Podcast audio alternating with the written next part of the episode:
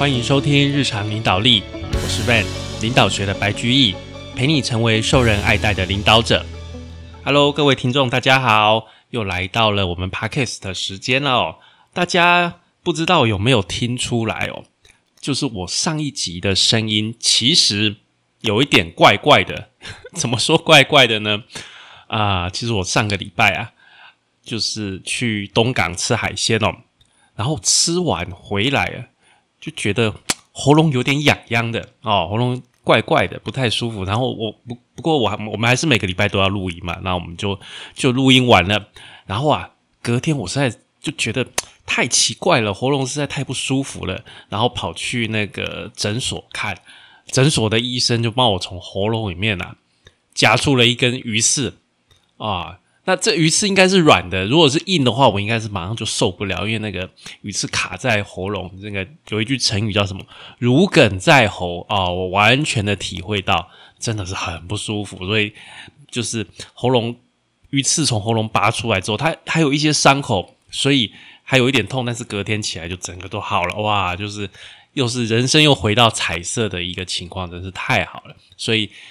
你如果觉得上一集 Van 的声音怪怪，那不是你的错觉，那是因为我的喉咙有一根鱼刺，所以真的声音怪怪的。好，废话不多说，我们这一集还是继继续的回到我们的第五项修炼哦。那第五项修炼，其实在今天之前，就是上一集之前所讲的，都是第一步，叫做全面体检你的组织。那从今天开始，我们要讲第二步。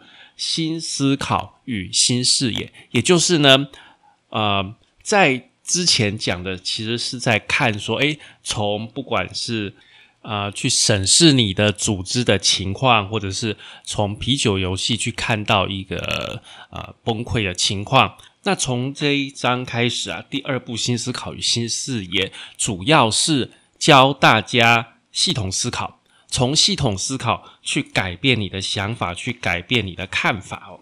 那第四章第五修炼的微妙法则这一章跟我们讲，总共有十一个法则，好，有十一个法则要跟大家介绍哦。法则一：今日的问题来自昨日的解。从前有一个地毯商人，看到他最美丽的地毯中间凸起了一块，就把它弄平。诶，可是把它弄平了之后。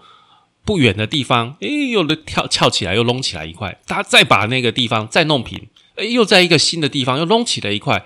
哇！所以就这样一而再，再而三，他一直想办法把地毯地毯弄平。到最后啊，他把地毯的一角拉起来，一条生气的蛇溜了出去。我们常不知道问题发生的原因是什么，但是事实上啊，你只要审视自己对以往其他问题的解决方案，你就可以看到，因为今天的问题常常来自于昨天的解决方案，这个常常见。好像是啊，素来销售领先的公司可能会发现这一季的销售，这一季的业绩突然降了下来，突然锐减了。为什么？因为上一季。打折的活动太成功了，所以很多客户都提前购买，所以这一季反而市场需求就没这么大了。这个就是标准的这一季的啊业绩下降的问题，其实来自于你上一季的决定，你上一季的折扣先把消费者吸引过去了。所以像这样子的解决问题的方式，只是把问题从系统的一个部分推移。哦，把它推移到另外一个部分，但是啊，当事人没有发现，这个是因为在系统中解决第一个问题的人，跟承接新的问题的人，通常不是同一个人。这个是我们的法则一。今天的问题来自昨天的解，哦，解答的解。好，那接下来法则二，越用力推，系统反弹的力量越大。在乔治·欧威尔的《动物农庄》里面，有一匹马叫做拳击手。那这一匹马遇到任何困难的时候，他总是会说：“我会更努力的工作。”啊，一开始他这样积极向上的精神鼓舞了大家，但是啊，渐渐的，他的努力在不知不觉当中啊，产生了反作用。为什么呢？因为啊，他越辛苦工作，统治者给他的工作啊，反而越多。他不知道在管理农场的猪，实际上只是在玩弄权力与股掌之间的一群。哇，这跟我们很多上班族一样哦，越会做的这样事情越多。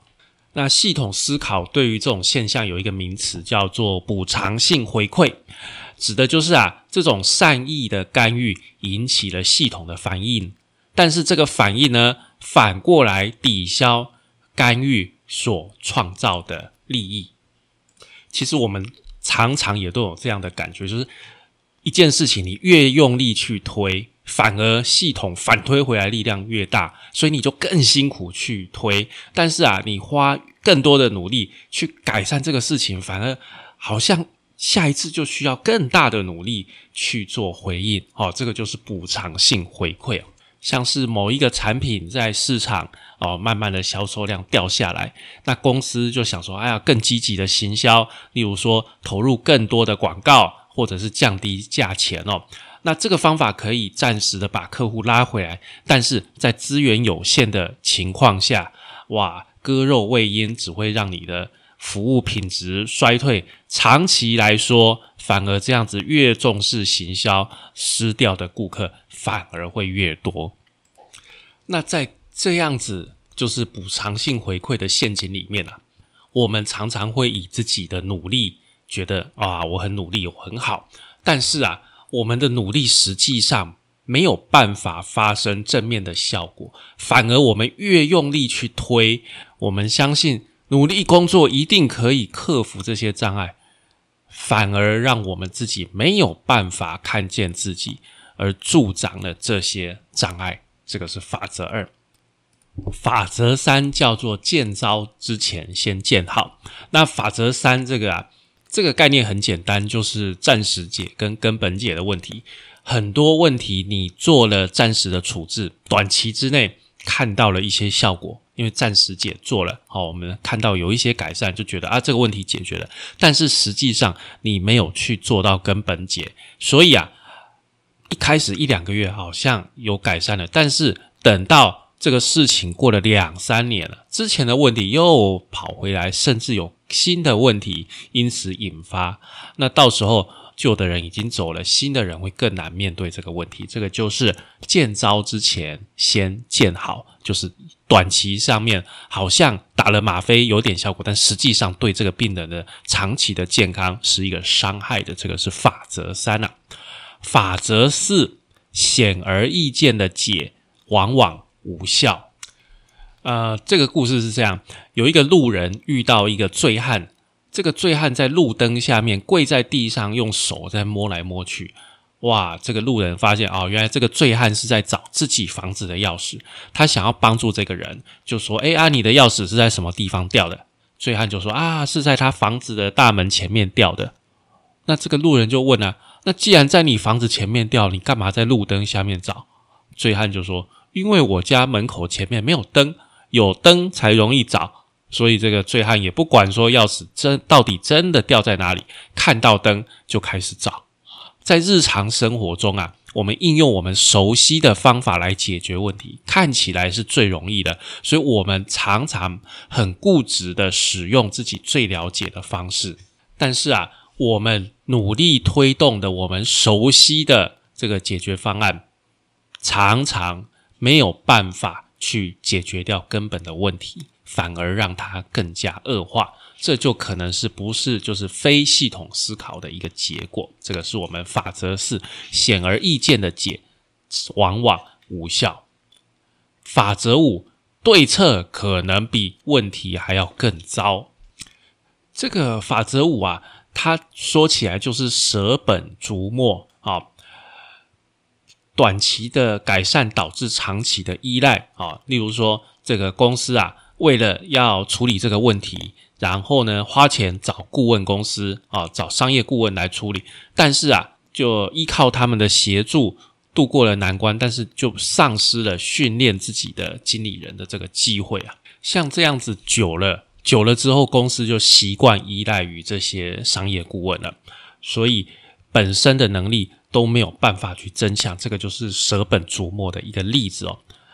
那为了去避免舍本逐末的这个情况啊，其实任何长期的解决方案都必须要去增加系统肩负自己担子的能力哦。这个有的时候可是相当不容易的哦。等于我们一方面要去改善问题，一方面同时也要增强自己的能力啊。像是管理者把人事问题转给管顾公司之后，可能发现。怎么把这个问题接手回来才是真正的难题，然后要去学习怎么样去处理这个问题，势必又要投入非常多的时间和精力。这个是我们的法则五，对策可能比问题还要更糟糕。法则六啊，就是欲速则不达。诶，伊索寓言告诉我们，乌龟跑得慢，但是它最后会赢得比赛。大部分在商业界的人都希望成长的速度是快、更快、超级快、最快。但是实际上啊，所有自然、大自然里面形成的系统，不管是从生态到人类的组织，都有成长的最适当的速率。那这个最适当的速率，远远低于可能达到的最快的成长率。当你的成长超速的时候，系统。整个系统会减缓成长的速度来调整，但是你的组织常常会因为这样子的调整而被整个结构被震垮，所以成长太快速反而容易让整个结构、整个组织遇到极大的危险，拖垮自己。好，那你在成长之中所遇到系统运作的干扰，常常会让你。变成一个放弃行动的借口，因为你去行动反而会去使事情更糟。那这个时候啊，要去用系统思考来处理这个问题，会比一般处理的问题更有挑战性，但是同时也更有希望。这个是欲速则不达。法则七：因与果在时空上面并不紧密相连啊，所有的问题都是噪音于。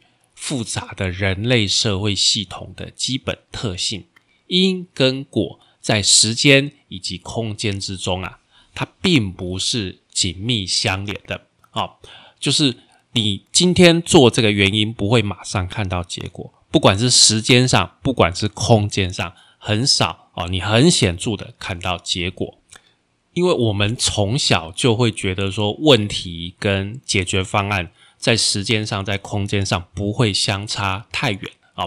例如说，哎，生产线发生问题，我们赶快去生产线找原因啊。如果业务啊不能达到目标，我们就要去做新的方案哦，或者是用升迁来去激发这个业务人员。如果房子不够啊，我们就盖房子；如果吃的东西不够，我们就提供更多的食物。但是现实社会就像我们之前讲的啤酒游戏。这个角色最后发现问题根本不是别人造成的，也不是问题很难，就是就是我们自己产生的。所以在复杂的系统里面啊，因跟果不是这么样显著，不是这么样的容易看出来的。他们并不马上反映在很快的时间与空间之中啊，这个是很重要的一点。接下来是法则八，寻找。小而有效的高杠杆解。刚刚我们都在讲说，显而易见的解决方案都是通常都是没有功效的啊。短期可能看起来有效，但是长期只会让事情更加恶化。但是其实另外一方面啊，如果你找到对的方案，小小的专注的行动，如果用对地方。它能够产生很重大、很持久的改善，那这个我们叫做杠杆作用。那问题就是，问题就是你要看出杠杆解到底在哪里，就是以一个小小的改变去引起持续而重大的改善，这个非常不容易啊！找出这样的行动非常的困难，但是这个挑战也能够。让这个解决问题的人得到他的乐趣哦。那在这边举一个例子是说，呃，很大的轮船它要转动的时候啊，它其实靠的不是把这个船头整个船头去移动并不是，而是一个小小的辅助舵。哦，它是一个很小的一个舵，但是你透过这个这个杠杆点位啊，哎，出一点点力就可以把整个轮船的方向做巨大的改变，所以我们就要从啊系统思考里面去学习这整件事情背后的结构，而不只是看一次一次来的表象来的这个事件。啊，然后啊，去找到这个结构里面的杠杆结，好，这个是这一个法则所强调的重点。接下来是法则九，鱼与熊掌可以兼得。有的时候啊，我们看起来是两难的一个矛盾，但是当你从系统观点来看的时候，你会发现它根本就不是什么矛盾，你会看到全新的景象。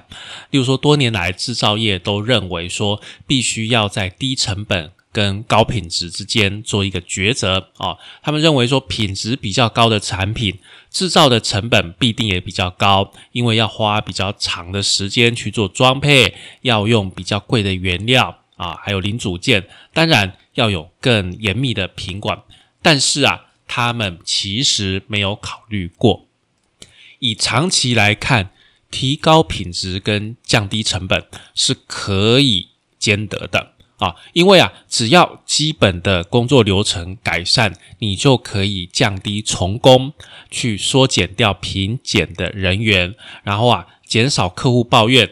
降低售后服务的成本，同时也可以提高客户的忠诚度，然后也可以减少广告跟促销的成本。但是，往往哦，相反的啊，制造业常常不采取这样子两者兼得的方式，通常他们会宁愿专注在其中一个目标。但是，其实哦，只要你有耐心，先专注在流程的改善上。再过一段时间，品质会上升，成本也会上升，没有错。但是过不久之后，你会发现有一些成本快速的下降，然后几年之内啊，成本大幅的下降，两者兼得。所以很多类似的呃两难的矛盾，像是由中央控制，或者是各个分公司自己决定，怎么样留住员工，又不要让劳工的成本增加太多。怎么样鼓励个人，又不要去破坏团队的精神，都是因为我们用片段的方式来去思考，所以很容易掉到僵硬的二分法去做选择。短期间看起来我们必须要两者择一，但是啊，真正的杠杆解在于看出如何在经过一段时间之后，两者都能够改善啊。接下来我们讲到法则时。不可分割的整体性，整体性是呃第五项修炼非常强调的一个重点哦。好，就像瞎子摸象一样，三个人三个瞎子去摸到的大象，他们说出来东西都不一样。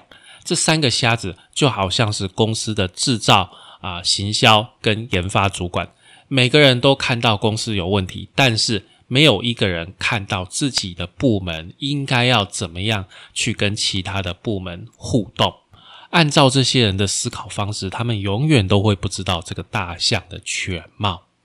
我们很多时候啊，要去处理这个问题，其实不能单方面的从我们自己的角度去思考，反而要去思考到互动的关系，好像是我们刚刚讲的部门之间的互动。但是有的问题更困难，需要去考虑到整个产业里面的互动，而且啊，我们要去研究的这些互动的因素，应该是那些跟要解决的问题相关的因素，而不是以我们自己的部门或者是以功能为主的划分的这个人的界限为出发点哦，是不一样的哦。那这个原则叫做系统边界原理。很多的欧洲城市在进行都市规划的时候啊，为了维持市区内跟外平衡的发展，他们的方式啊是维持一块面积相当大、环绕都市的绿带，以抑制市郊因为过度发展取代旧市区，导致旧市区的加速老化。但是啊，美国很多城市都鼓励郊区不断的发展，所以啊。市区原本有钱的人不断的搬到郊区，反而造成旧市区越来越没落，最后成为这个罪恶跟贫穷的啊集中的地方啊。今天啊。美国很贫穷的区域，像是纽约的哈林区，这原本都是高级的区域，原本都是市中心。那企业其实也常犯相同的错误，只顾不断的并购，还有投资新的事业，反而不再对原有的基础去做投资。简单的说啊，很多人在解决问题的时候，就直接，例如说这个问题是一头大象，他就直接把这个大象切两半。但是你这样子的做法，绝对不会得到两只小象，反而只会把问题搞得一团糟。你掌握不到真正的杠杆解，尤其是啊，目前组织设计的方式很难让人看到重要的互动关系。大家都是从自己这这个很硬性的内部分工下去做思考，而且常常会自己。禁止自己询问部门外的问题，如此一来啊，各部门的人就把自己的部分打扫干净，然后就把问题扫给其他的部门。最后一个法则是法则十一，没有绝对的内外。好，对于我们的问题啊，我们常常都希望啊，常常都倾向于把它归罪给外面的人啊，是别人造成的。实际上啊。系统没有绝对的内外之分，系统思考有的时候会把造成问题的外部原因变成系统的内部原因来处理。这个是由于解决之道常常藏在你跟你的敌人，也就是外部的人的关系之中。好的，以上就是我们今天讲的十一个。第五项修炼的微妙法则，那为什么要讲这十一个法则呢？重点就是因为我们下一节哦，我们啊下一集就会跟各位讲系统思考。是呃，它的结构还有举的简单的例子，下一节就开始实际上要去讲系统思考了。所以这一节先讲说它的一些法则，跟各位让各位了解说，诶，我们要去做系统思考之前要有什么样的准备，要有什么样的一个认识。这个是我们今天的节目的所有内容喽。感谢您的收听与追踪，请帮我们在 Apple Podcast 评分与留言，也欢迎追踪我们的 FB 粉丝团“日常空格领导力”以及 IG，我们的 IG 账号是 leaderhipc Podcast，日常领导力。我们下次再会喽，拜拜。